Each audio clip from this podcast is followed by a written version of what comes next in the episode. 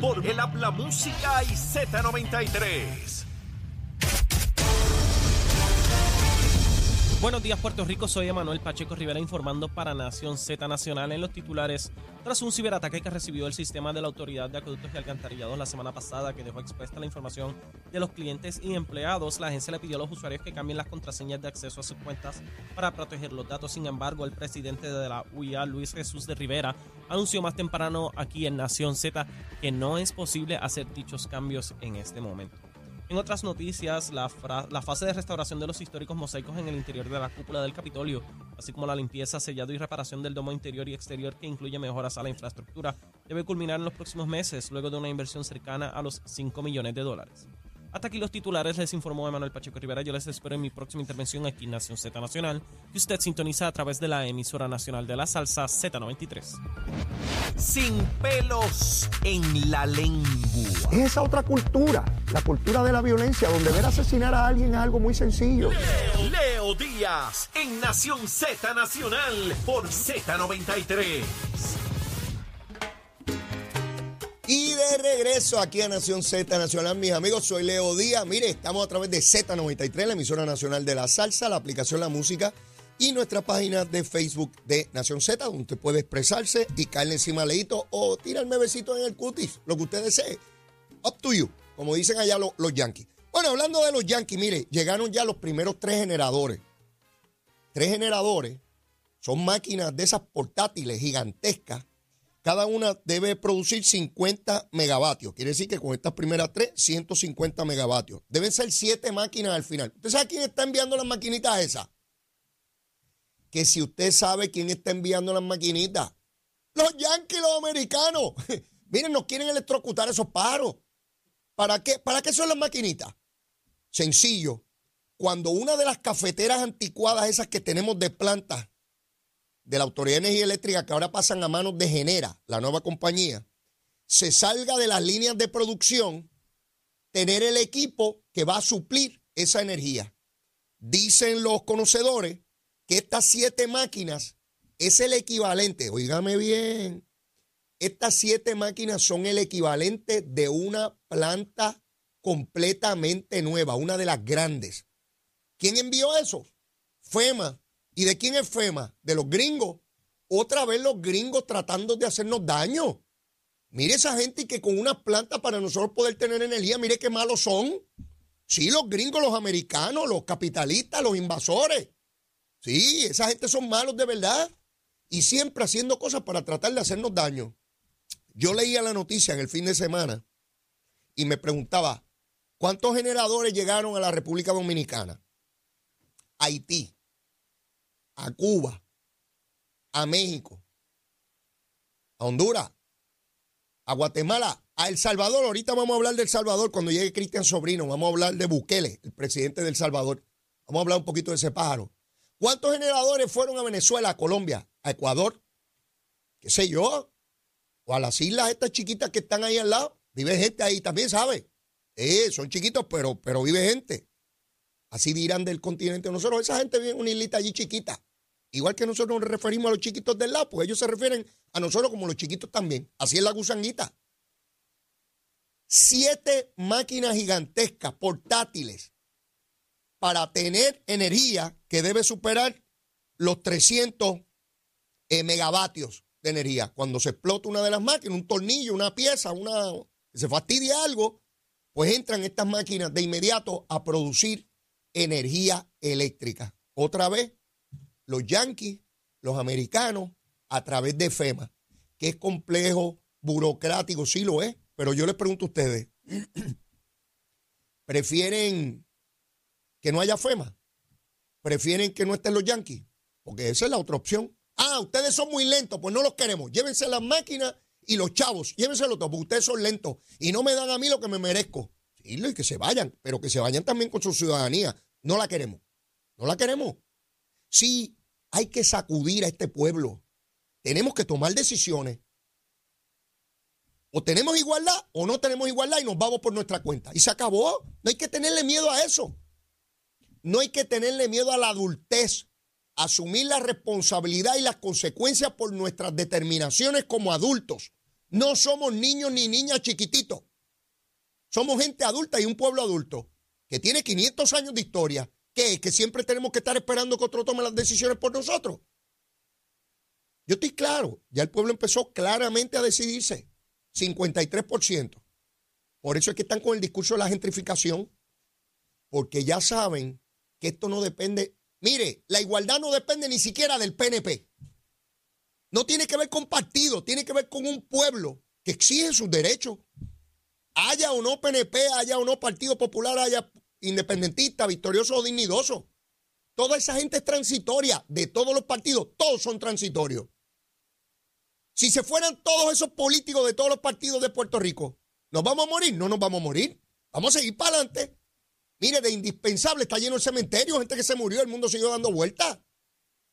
Tenemos que asumir nuestras posiciones y requerir con voluntad y interés nuestros derechos. ¿Quién tiene el beneficio de esa ciudadanía americana? Y yo lo leo todos los días. Llegó esto, trajeron lo otro, pusieron aquí, pusieron allá. Y todavía aquí hay gente que dice que, esos americanos son malísimos. Pero usted los vio en el proyecto de Nidia Velázquez y de Jennifer González. Estaban pidiendo allí en la, en la independencia ciudadanía americana. Para que usted vea por dónde vamos. Hoy el buen amigo, licenciado y profesor de Derecho, Carlos Díaz Olivo, escribe una columna en el periódico El Nuevo Día muy buena, evaluando el movimiento independentista más allá del PIB, ¿verdad?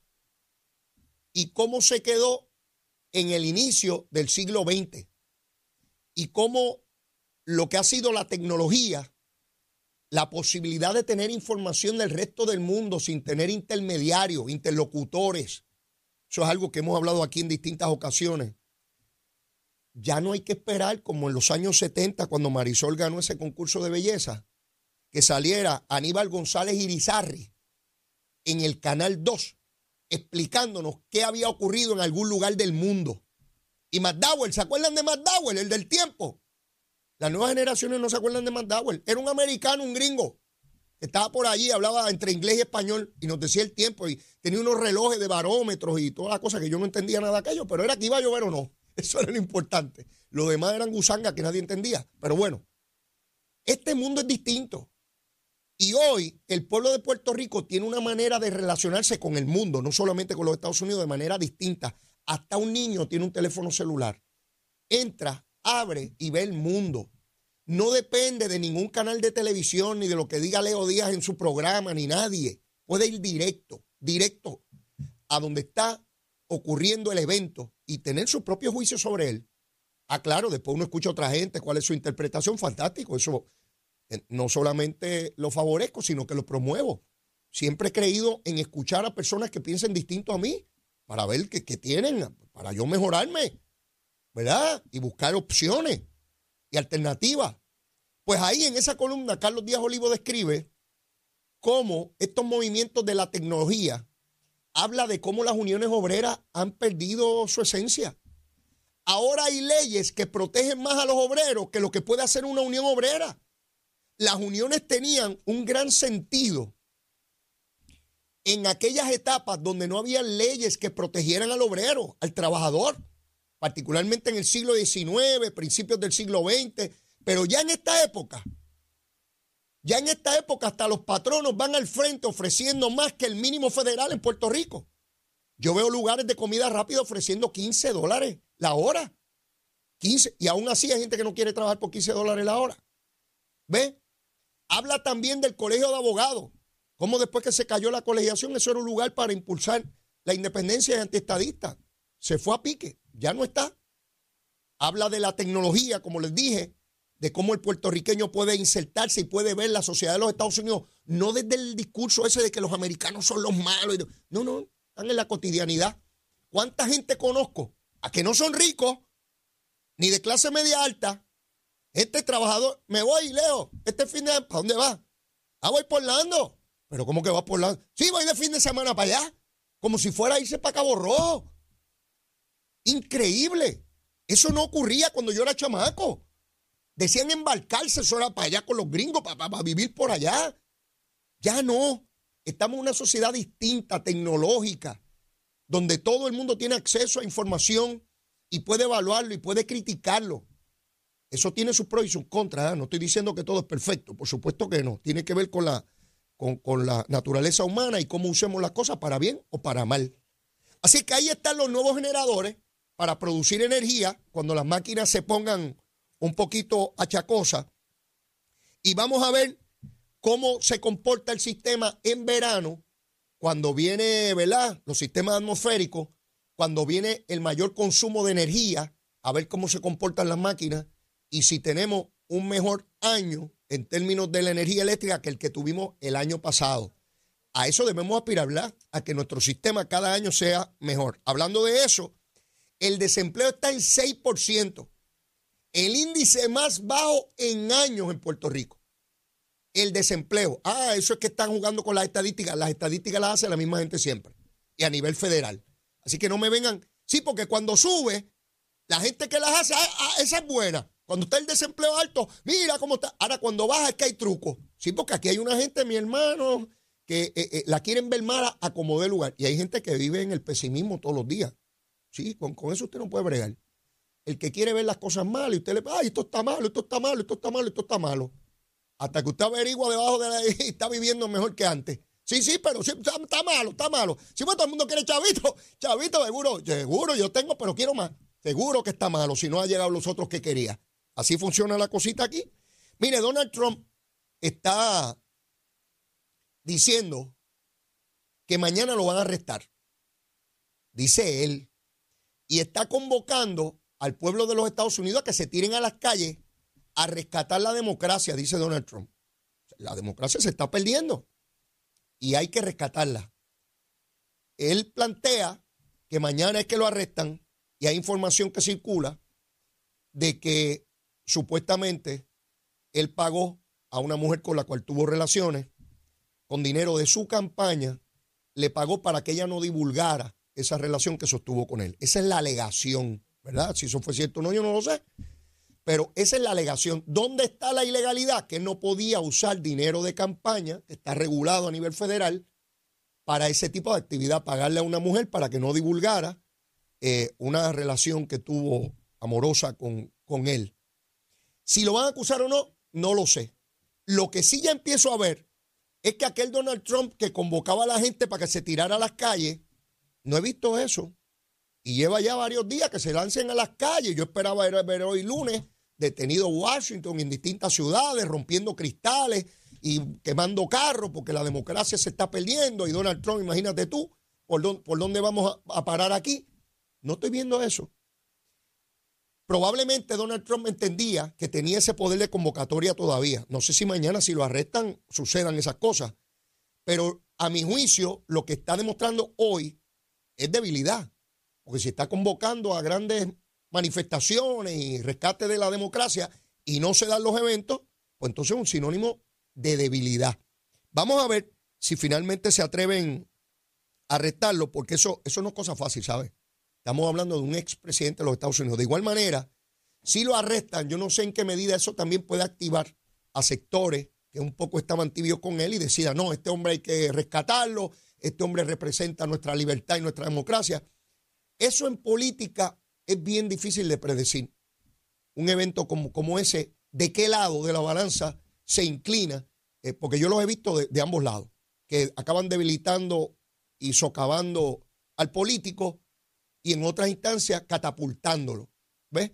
Yo recuerdo cuando el Cerro Maravilla, en la segunda investigación, cuando Marco Rigao montó todo aquel espectáculo para decir que Carlos Romero había dado instrucciones de matar a los jóvenes en Maravilla, que hizo el ridículo en aquella investigación y aquello catapultó a Carlos Romero Barceló. Eh, Carlos eh, tenía que darle gracias a Marco de montar aquel circo porque de ahí salió derechito a convertirse en comisionado residente cuando miles de puertorriqueños daban por sentado de que Carlos no sería electo para nada nunca después de aquello planteamiento y después de haber perdido las elecciones en 1984. Sirvió el evento para catapultarlo y de ahí fue comisionado residente por dos términos. Así que estos eventos es muy difícil de uno calibrar y anticipar cuál va a ser el resultado del mismo. Obviamente, Donald Trump está utilizando esto muy astutamente porque de bobo no tiene un pelo para proyectarse como el líder eh, contra el Partido eh, Demócrata y darle, darle vida a su candidatura y un poco que miren a DeSantis como que no, no miren para allá, para la Florida, que, aquí, digo, él también vive en la Florida, son dos, dos, pájaros de allí donde están los, los caimanes, eso en, el agua, ahí en la Florida, eso está lleno de caimanes. Este, pues allí, allí están estos dos pajaritos que quieren ser candidatos a, a, a presidente de los Estados Unidos. De otra parte, hoy, hace unas horas, aterrizó en Rusia el presidente chino. Eso a mí me preocupa. Me preocupa porque hasta ahora el presidente chino pues, había tenido sus intervenciones tratando de ser neutral en toda esta disputa con Ucrania.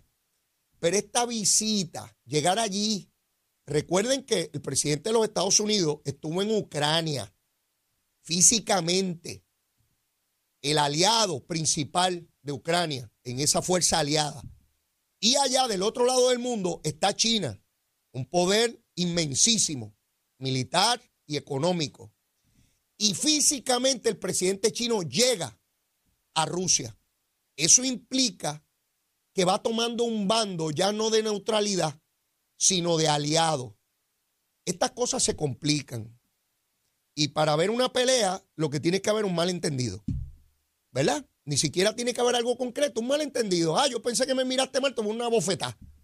Pues a nivel personal, a nivel de naciones y en guerra, como está ocurriendo allí, es muy peligroso que China se adentre a ser aliado de Rusia porque eso activa otros interventores en ese lado del mundo, ¿ves? Que son aliados de los Estados Unidos. Uno piensa que una guerra nuclear es imposible. No, no lo es. No lo es.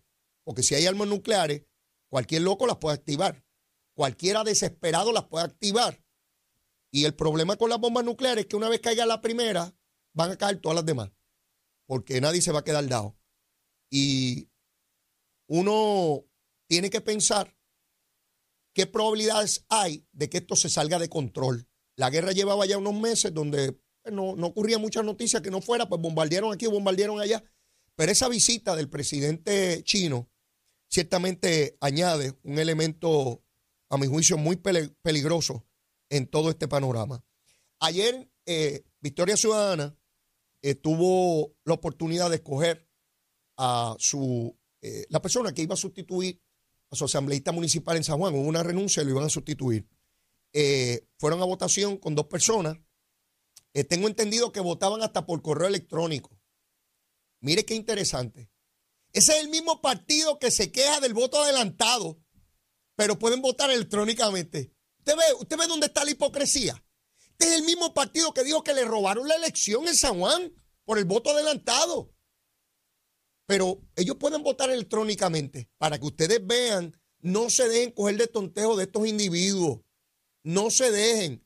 Allí llevaron doscientas y pico de personas a votar pero no abrieron para que fuera gente que no fuera de, Victoria Ciudadana. Ni siquiera había una papeleta de Raitín. Sí, esos son los democráticos. Ah, ellos sí llevaron mucha gente. Los demás partidos no. Pero ellos sí llevaron mucha gente. O llevaron doscientas y pico personas allí. Ve, ve a dónde llega la hipocresía. Pero bueno, lo que hay que mirar cómo es la ejecución de ese partido político, que tiene cuatro legisladores, dos en Cámara y dos en Senado. Y yo les pregunto a ustedes, alguna legislación que usted recuerde de ello en estos dos años y pico. Piense por un momento, dele, pensamiento. Dígame, anote, ahí en la página de Facebook nuestra, de Nación Z, busque y escriba, por favor, porque yo no lo recuerdo, a lo mejor es que ya yo me estoy quedando sin memoria. Usted piense y escriba ahí cuál es el proyecto que usted de inmediato recuerda de los legisladores de Victoria Ciudadana. Y le pregunto de ellos porque como ellos son una lumbrera, todos los demás de los demás partidos son brutos. Todo, todo. PNP, populares, del PIB, de dignidad. Los únicos brillantes son los de Victoria Ciudadana. Y tienen cuatro pájaros allí, dos en Cámara y dos en Senado. Explique ahí el proyecto de mayor envergadura que usted rápidamente recordó y que usted dice, Dios mío, ¿por qué no le han dado paso a esa lumbrera, a esa genialidad? ¿Saben qué? no van a encontrar nada. Ya yo he hecho el ejercicio. No van a encontrar nada. Es habladuría, habladuría y habladuría. Y sus propuestas todas polarizantes. todas para poner a unos puertorriqueños contra otros. Esos eran los que venían a hacer las cosas distintas. Sí, porque los populares y los PNP esos son todos unos bandidos. Todos son unos pillos, seguro. Y nos han llevado donde estamos y toda la cosa. ¿Qué rayos han hecho ellos? Pregúntese. Porque llevan dos años y pico allí y ellos iban a resolver todos los problemas. Porque esa gente sí sabe. Son bien, todos son bien inteligentes. Todos. Y como yo soy medio brutito, ni los entiendo. Son brillantes y hablan cosas tremendas, ¿verdad? De la humanidad. Pues mire, busque allí. Allí no es hablando gusanga, hay que erradicar proyectos de ley y convencer, persuadir, promover, llevar a sus compañeros, porque es un cuerpo colegiado, a votar por mayoría en Cámara y Senado sobre esas medidas. Busque a Nogales, desobando tortugas y en protesta. Si para eso no fue que le eligieron. Para protestar no hay que ser legislador. Es allí en la Asamblea Legislativa, nada. Busque, busque proyectos inocuos que los puede erradicar cualquier pájaro de cualquier partido allí. Sí, yo viví allí. Y una cosa es la habladuría afuera y otra es cuando uno se sienta allí, que hay que votar, hay que tomar determinaciones, hay que tener creatividad, ingenio, traer propuestas, discutirla y convencer a sus compañeros y a la opinión pública que ese es el camino a seguir. ¿Han visto eso? ¿Lo han escuchado? ¿Verdad que no? Que mucha bobería hablaban y vienen otra vez a hablar bobería. ¿Sí? De que ellos son los mejores, que los demás no sirven y que hay que votar por ellos, porque ahí es que está la genialidad. Y después de todo, le esconden que son independentistas y no hay ningún problema en ser independentista. Lo que hay que tener la entereza de decir lo que uno es y lo que uno promueve. Esa es la gente que yo respeto. Lo que dice, mire, yo soy independentista y yo promuevo eso. Pues fantástico. Así es que tiene que ser. Pero esconder lo que uno es, esconder lo que uno promueve, lo que uno quiere, con la excusa de que es que aquellos son malos y voten por mí para engañarme. No, no, mi hermano, aquí no, aquí no. Que muchos votaron por eso, entendiendo que eso era la gran victoria. Sí, está bien. Vamos a ver en este ciclo electoral, vamos a ver si el gas pela de verdad, a ver si gana Victoria Ciudadana todos esos escaños y todos esos pueblos y toda la cosa, tratando de coger de tontejo al pueblo de Puerto Rico. Ya está aquí Cristian Sobrino. Y yo le planteé a él la semana pasada que quería que habláramos un poco de Bukele. ¿Quién es Bukele? Eso no es lo que se pone en el pelo, un bucle, una cosa de No, no. Ese es el presidente del Salvador, de un país centroamericano, que está llevando a cabo unas políticas que yo quiero discutir con Cristian Sobrino y ver si esto es una nueva modalidad, si veremos esto en el resto de Latinoamérica o si esto es un pichón de dictador. Pero eso lo vamos a discutir con él después de la pausa. Llévatela, chamo. Buenos días, Puerto Rico. Soy Emanuel Pacheco Rivera con la información sobre el tránsito. A esta hora de la mañana continúa el tapón en la mayoría de las vías principales de la zona metro, como la autopista José de Diego entre Vega Alta y Dorado, y desde Toa Baja hasta el área de Atorrey en la salida hacia el Expreso Las Américas. Igualmente en la carretera número 2 en el cruce de la Virgencita y en Candelaria en Toa Baja y más adelante entre Santa Rosa y Caparra. La PR5, la 164 y la 167 desde Naranjito, así como algunos tramos de la PR5, 167 y 199 en Bayamón la avenida Lo Más Verdes entre la American Military Academy y la avenida Ramírez de Arellano, la 165 entre Cataña y Guaynabo en la intersección con la PR22, así como el expreso Valdeorroti de Castro desde la confluencia con la ruta 66 hasta el área del aeropuerto y más adelante cerca de la entrada al túnel Minillas en Santurce. Además, el ramal 8 y la avenida 65 de Infantería en Carolina, así como el expreso de Trujillo en dirección a Río Piedras, la 176, 177 y la 199 en Cupey, la autopista Luisa Ferré entre Montelledra y la zona del Centro Médico en Río Piedras y más al sur en Caguas. Además, la 30 se encuentra taponada por un vehículo volcado en el kilómetro 18.8 en Humacao y sigue taponada desde la colindancia desde Juncos y Gurabo hasta la intersección con la 52 y la número 1. Ahora pasamos al informe del tiempo. El Servicio Nacional de Meteorología pronostica para hoy un aumento en la nubosidad, lo cual promoverá aguaceros ocasionales en las áreas expuestas al viento durante horas de la mañana. Los efectos locales y la brisa marina también promoverán el desarrollo de aguaceros en el oeste durante horas de la tarde. Las temperaturas estarán en los bajos 90 grados en las zonas costeras y en los altos 70 grados en las zonas montañosas. Los vientos estarán del este al sureste de entre 10 a 15 millas por hora. Hasta aquí el tiempo, les informó Emanuel Pacheco Rivera. Yo les espero en mi próxima intervención aquí en Nación Z Nacional, que usted sintoniza por la emisora nacional de la salsa Z93. Hablándole claro al pueblo. Nación Z Nacional, soy Leo Díaz. Buenos días a todos. Leo Díaz, en Nación Z Nacional, por la Z.